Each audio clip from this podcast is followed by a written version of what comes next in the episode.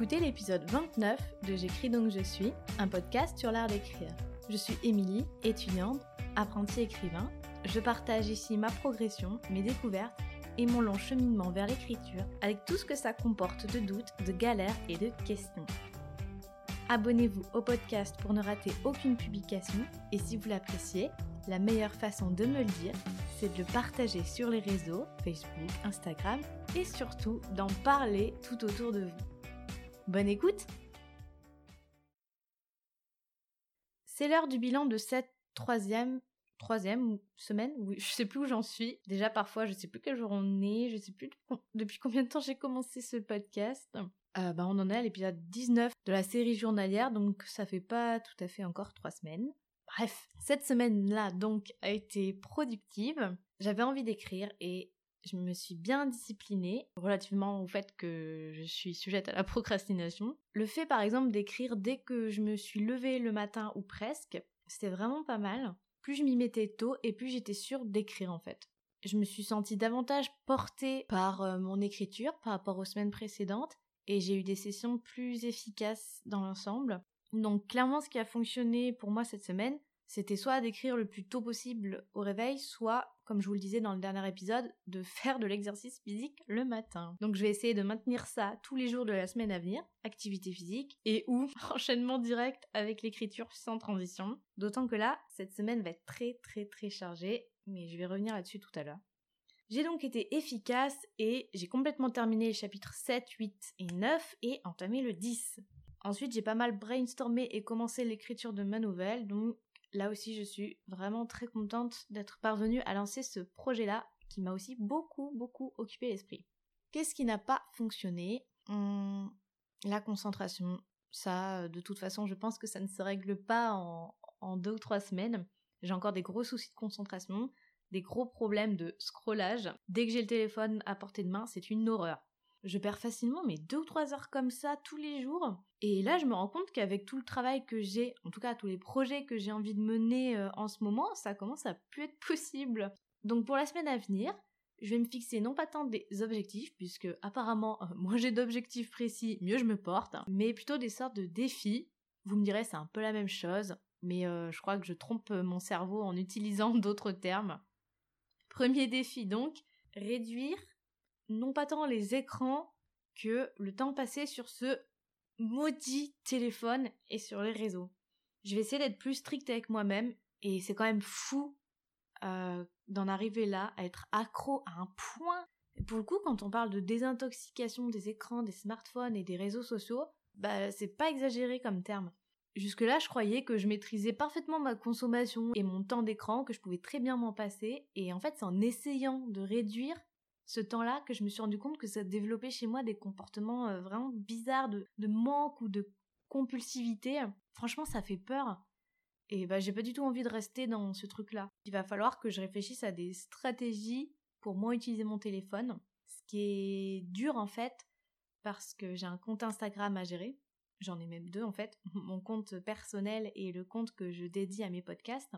Et si bon, je peux me permettre de pas être hyper présente en ce moment sur mon compte personnel, c'est vrai que j'ai pas non plus envie de disparaître complètement des radars, en toute honnêteté. Et plus encore pour les podcasts, là vraiment, je peux pas me permettre de bah, ne pas être un minimum active sur les réseaux parce que j'ai vraiment besoin de promouvoir mes podcasts, d'en parler, de faire des posts, de faire des posts dessus, de faire des stories, de voilà, d'interagir avec euh, avec la communauté parce que c'est comme ça aussi que mes podcasts vivent et comme j'aime mes podcasts, j'ai envie qu'ils continuent à vivre. Donc euh, Instagram, c'est vraiment un passage obligé.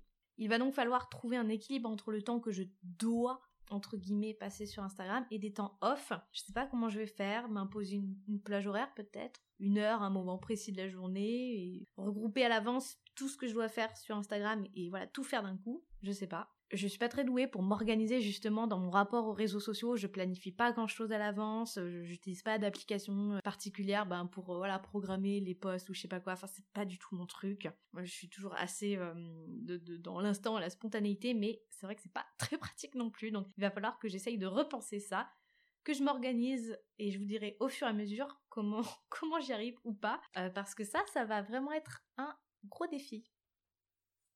Deuxième défi de la semaine, prioriser et donc choisir. Choisir entre mes projets d'écriture, car ils sont vraiment, vraiment trop nombreux, et que cette semaine, je dois à côté de ça gérer mes podcasts. C'est-à-dire que cette fois-ci, cette semaine, j'aimerais enregistrer plusieurs épisodes de Minute Poésie pour en avoir un bon stock, au moins 4 épisodes pour couvrir tout un mois. Et ça, déjà, ça devrait me prendre, je pense, une journée entière, le temps de d'écrire, enregistrer, monter et publier les épisodes.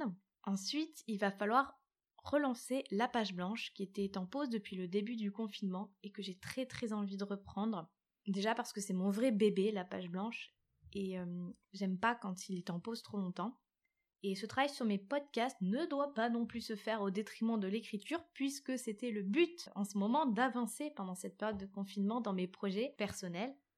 Parce que d'habitude, je me consacre à 2000% ou bien à ma thèse ou bien au podcast. Et là, j'ai pris la décision de mettre ma thèse entre parenthèses, sans mauvais jeu de mots. J'ai mis ça entre parenthèses pour pouvoir écrire donc euh, si j'écris pas, ben je sais que voilà, je vais pas je vais pas être très contente non plus. Bref, comment on fait là? Eh bien, je ne sais pas. Là, je vais je pense me dresser une grande liste de tout ce que j'aimerais faire, de tous mes projets en cours et je vais essayer de hiérarchiser ça le plus honnêtement possible. Qu'est-ce que je peux mettre en second voire au troisième plan?